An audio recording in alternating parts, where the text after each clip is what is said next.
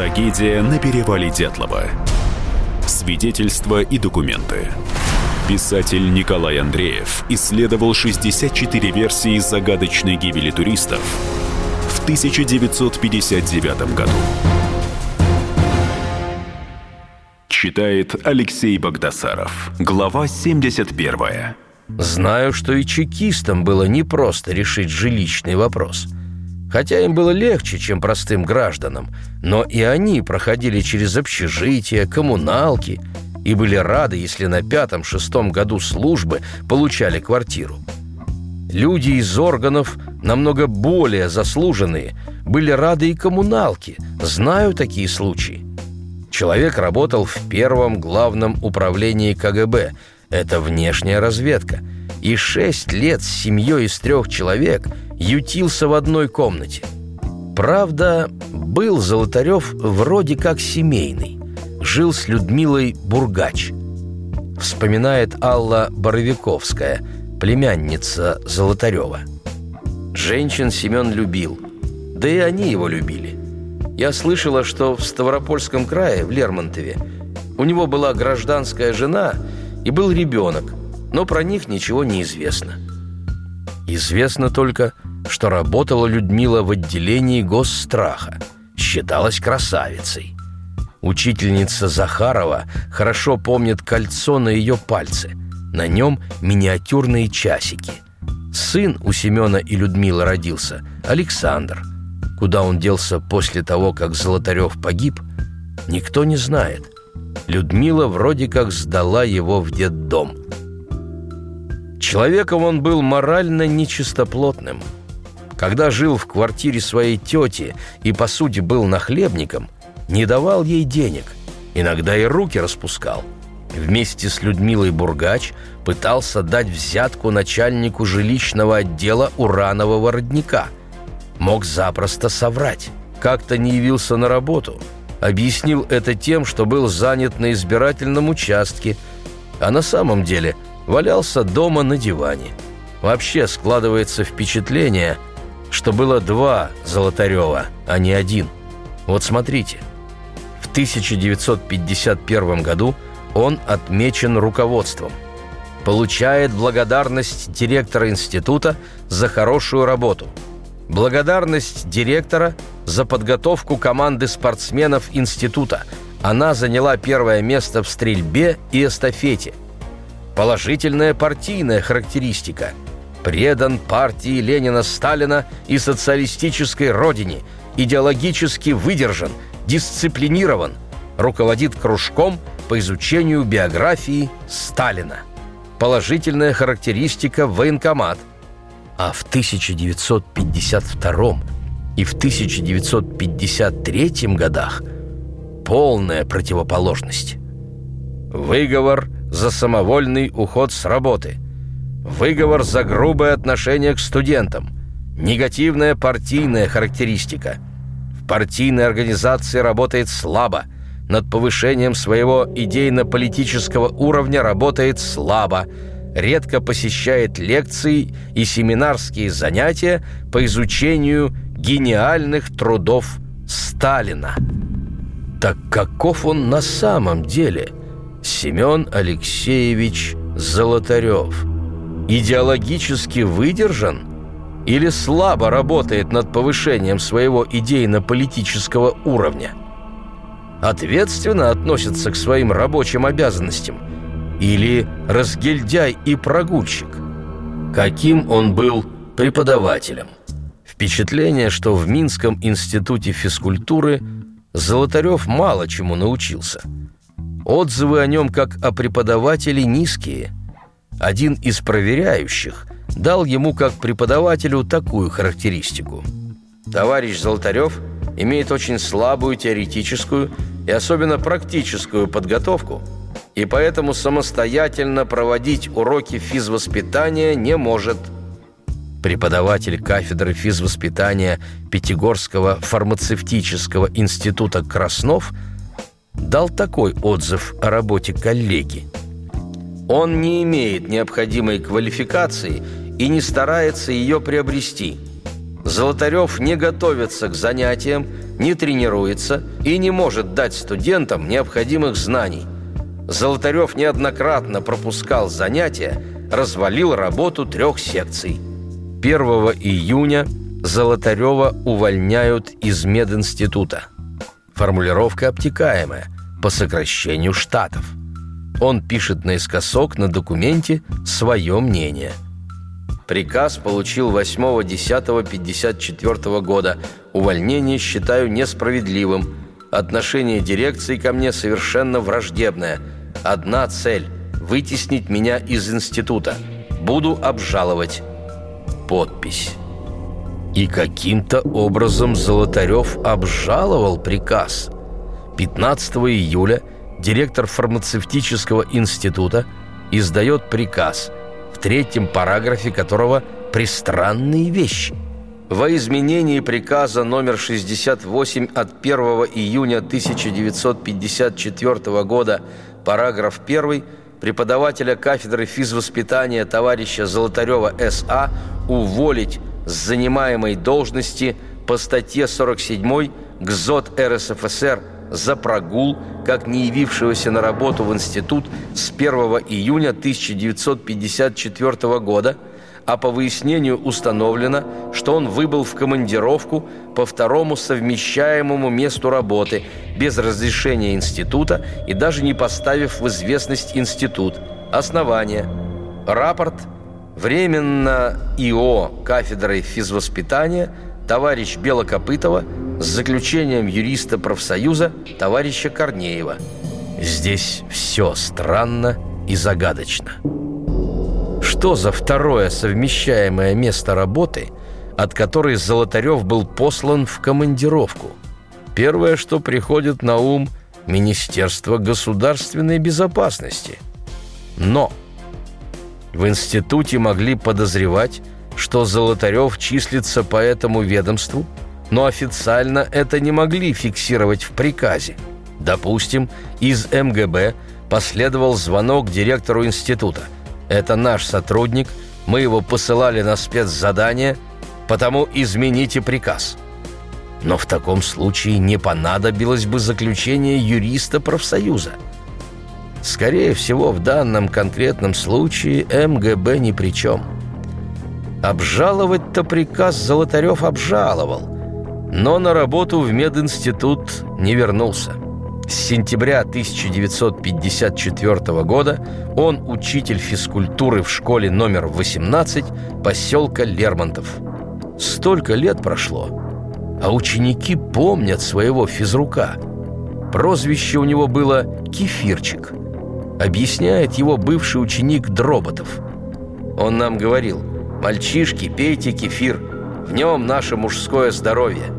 Сам он, как говорили, практически ничего не ел. Ежедневно только кефир и одно сырое яйцо. Владимир Малышев в 1954 году учился в седьмом классе. Помнит хорошо физрука. Он был неплохим учителем. Мы к нему относились с уважением. Никогда он не был с нами строгим, обычно веселый, оптимистичный. Еще он был организатором школьных спортивных соревнований по волейболу и баскетболу. Какой-то двойной образ. В пединституте не мог вести занятия по физкультуре. С дисциплиной проблемы.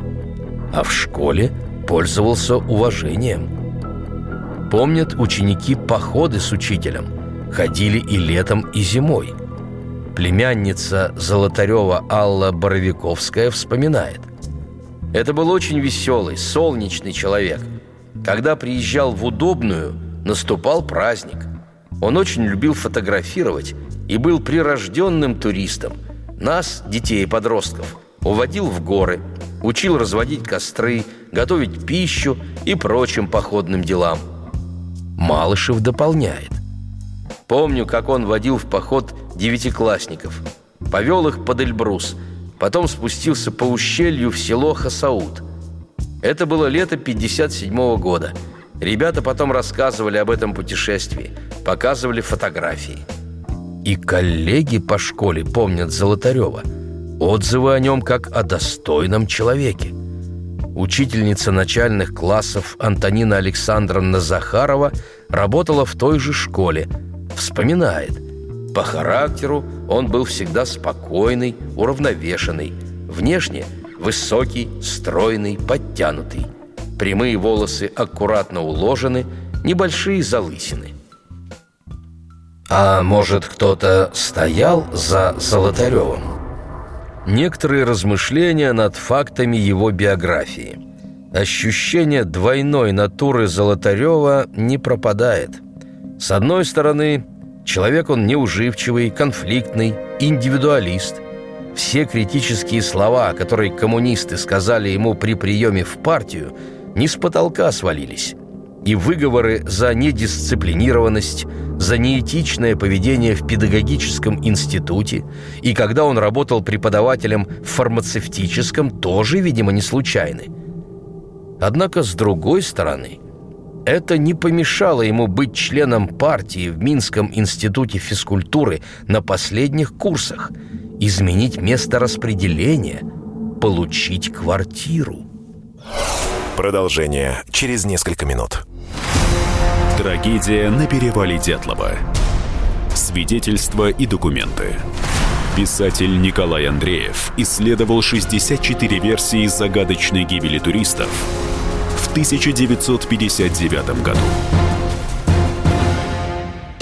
Политика. Владимир Путин приехал в Японию на саммит большой... Экономика. Покупательная способность тех денег, которые вы... Аналитика. Что происходит правильно, а что происходит Технологии. В последнее время все чаще говорят о мошенничестве с электронными подписями. Музыка. Всем привет! Вы слушаете «Мир музыки». Комсомольская правда. Радио для тебя. Трагедия на перевале Дятлова.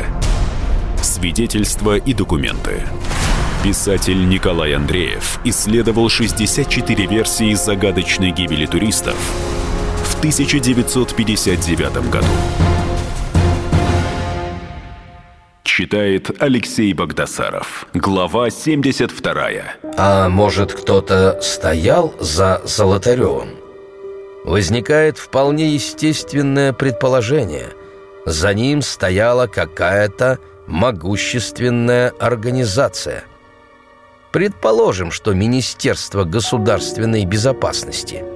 Но будь он обыкновенным секретным сотрудником, сексотом, как тогда говорили, такие блага, как отдельная квартира, ему не были положены. Сексот – это шестерка в системе безопасности.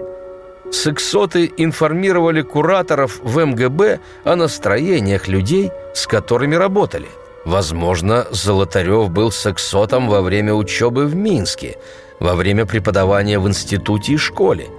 Но тогда странно, что он напарывался на конфликты с руководством вуза. Сексоты вели себя осторожно. Да и какая цель предполагаемой поддержки МГБ? Непонятно. Вместе с тем, исходя из характеристик на него во время учебы, во время работы – Человек он и общительный, и в то же время конфликтный. Общительность помогла ему легко и свободно влиться в новый коллектив, группу Дятлова. Конфликтность могла стать причиной столкновений с кем-то в группе. Возможно, он делал пошлые предложения Зине или Люде. Что-то не понравилось Игорю Дятлову или Юре Дорошенко. И, пожалуйста, конфликт. Но все это предположение, не больше. Неужто был завербован немцами? В 2014 году вдруг возникают документы, свидетельствующие, что Золотарев во время войны будто бы был завербован немцами. Тут уж простор для фантазий открылся бескрайний. Приведу два документа полностью – Первый вроде как донесение сексота. 12 февраля 1959 года от содержателя явочной квартиры В получено сообщение, что 20 января у соседки, проживающей напротив явочной квартиры, о появлении двух посторонних мужчин, которых В ранее не видел. Причиной, по которой он обратил на них внимание, был спор на лестничной клетке – во время которого один из них сказал «Это тебе не немцу служить». Оба неизвестных ему мужчин были выпившие. Дальнейшего разговора он не слышал, так как они вернулись в квартиру гражданки Замазана, проживающей город Свердловск, переулок Замазана, дом Замазана, квартира Замазана. Прописано там же. Рассмотреть их через замочную скважину ему не удалось, так как один стоял к нему спиной, а второй был вне его видимости. Телефона на квартире у него нет, поэтому, чтобы не упустить их из виду, он вышел во двор и спрятался за сараем. Около 23 часов один из них покинул квартиру и направился пешком в сторону Замазана, жил района. В нагнал уходящего и попросил его прикурить. Между ними завязался доверительный разговор, во время которого неизвестный представился как Александр. Александр пояснил, что работает на замазано турбазе заместителем директора, а в Свердловске он проездом и замазано. На улице замазано, около дома замазано. Они дружески расстались. Гражданин по имени Александр вошел в дом – а В, спрятавшись за углом соседнего дома, обождал около получаса и, убедившись, что тот не вышел, направился к ближайшему телефону-автомату, совершил телефонный звонок и попросил оперработника о связи. Возвращаясь домой, В поскользнулся и ударился затылком о тротуар, в результате чего получил тяжелую травму головного мозга и был доставлен в «Замазано», где и находился до 12 февраля 1959 года. По причине болезни В информация о разрабатываемом Александре поступила оперработнику с большим опозданием. 15 февраля 1959 года аппаратом «Замазано» по «Замазано» области было принято решение на предмет установления личности Александра и его окружения. Второй документ – сообщение об обыске квартиры Золотарева. Оперативно-техническим отделом «Замазано» по «Замазано краю» были проведены литерные мероприятия. «Замазано», «Замазано», «Замазано», в результате которых установлено, что в квартире Золотарева имеется тайник. Замазано. Тайник выполнен добротно. Замазано, замазано, замазано, замазано. Размером замазано, замазано, замазано, замазано, замазано, замазано. В тайнике обнаружена металлическая коробка, в которой находилась обойма от немецкого пистолета ППК «Вальтер» – одна штука, орден Красной Звезды – две штуки, орден Отечественной войны – две штуки. Медали за отвагу – одна штука. За оборону Сталинграда – одна штука. За боевые заслуги – одна штука. За взятие Кёнигсберга – одна штука. За победу над Германией – одна штука. 30 лет СА – одна штука. Знак «Заслуженный работник НКВД» – одна штука. Групповые фотографии солдат в форме Красной Армии – две штуки. Без Золотарева – на одной из них, на обратной стороне, предположительно рукой самого Золотарева, сделана надпись «Елец, 1942 год». Обнаружена фотография Золотарева 6 на 9 сантиметров в полный рост в форме фельдфебеля вермахта. С замазано, замазано и замазано, замазано. Предположительный период – 1943 год. Письма в количестве 12 штук замазано, замазано достоинством 10 рейхсмарок, часы карманные с цепочкой производства Германии. Замазано отделением ОТО, замазано по, замазано краю, были проведены экспертизы на предмет подлинности документов Золотарева С.А. Письма из тайника – были исследованы на «замазано» методом, однако «замазано» обнаружено не было.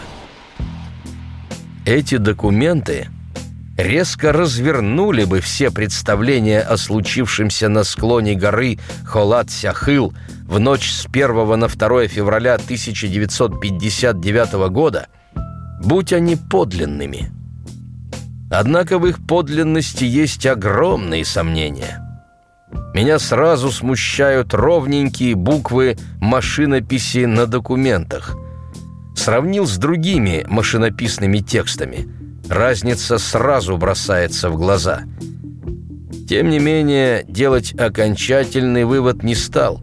Не специалист я. «Комсомольская правда» привлекла к документов серьезных экспертов. Эксперт-криминалист Наталья Сахарова дала заключение. Некоторые копии вызывают большие сомнения. Отсутствует штабная культура оформления подобного рода письменных инструкций. Нет грифа, разбивки заданий по группам и так далее. По краям изображений имеется желтоватый фон с довольно четким контуром. Это странно – потому как подобный фон на подлинных старых документах преобладающем большинстве случаев имеет размытый контур. Что это значит? При естественном старении бумаги контуры шрифта на ней, как правило, расплываются. Происходит диффузное проникновение загрязнителя в слои целлюлозы. На имеющихся копиях этого эффекта нет. Все подлинные документы – хранящиеся даже в идеальных условиях, имеют повреждения краевых частей листов бумаги. В указанных файлах края идеально ровные. Возможно, некоторые копии – это имитация, монтаж в графических редакторах с использованием изображения структуры листа бумаги, имитации краевого фона. В одном из документов содержалось признание некого фигуранта в том, что Золотарев был дезертиром. При высоком разрешении, увеличении и контрасте изображения заметно, что документ был напечатан на машинке с полиамидной лентой, то есть лентой из синтетического материала, а в конце 1950-х годов были только тканевые ленты, пропитанные красящим веществом. На некоторых копиях есть несоответствие бумаги и наложение шрифта. Бумага – выглядит как желтая от старости, кое-где помятая, есть заметные изломы. А вот шрифт на этих изломах лежит ровно, словно его наложили в специальной компьютерной программе Photoshop. Покупайте книгу Николая Андреева «Тайна перевала Дятлова» во всех книжных магазинах страны. Или закажите на сайте shop.kp.ru Трагедия на перевале Дятлова. Свидетельства и документы. Писатель Николай Андреев исследовал 64 версии загадочной гибели туристов в 1959 году. Новое время диктует новые правила. Ты не позволяешь себе подолгу быть привязанным к одному месту. Ты думаешь об удобстве, скорости и доступности информации. Именно поэтому мы сделали совершенно новую версию мобильного приложения «Радио Комсомольская правда».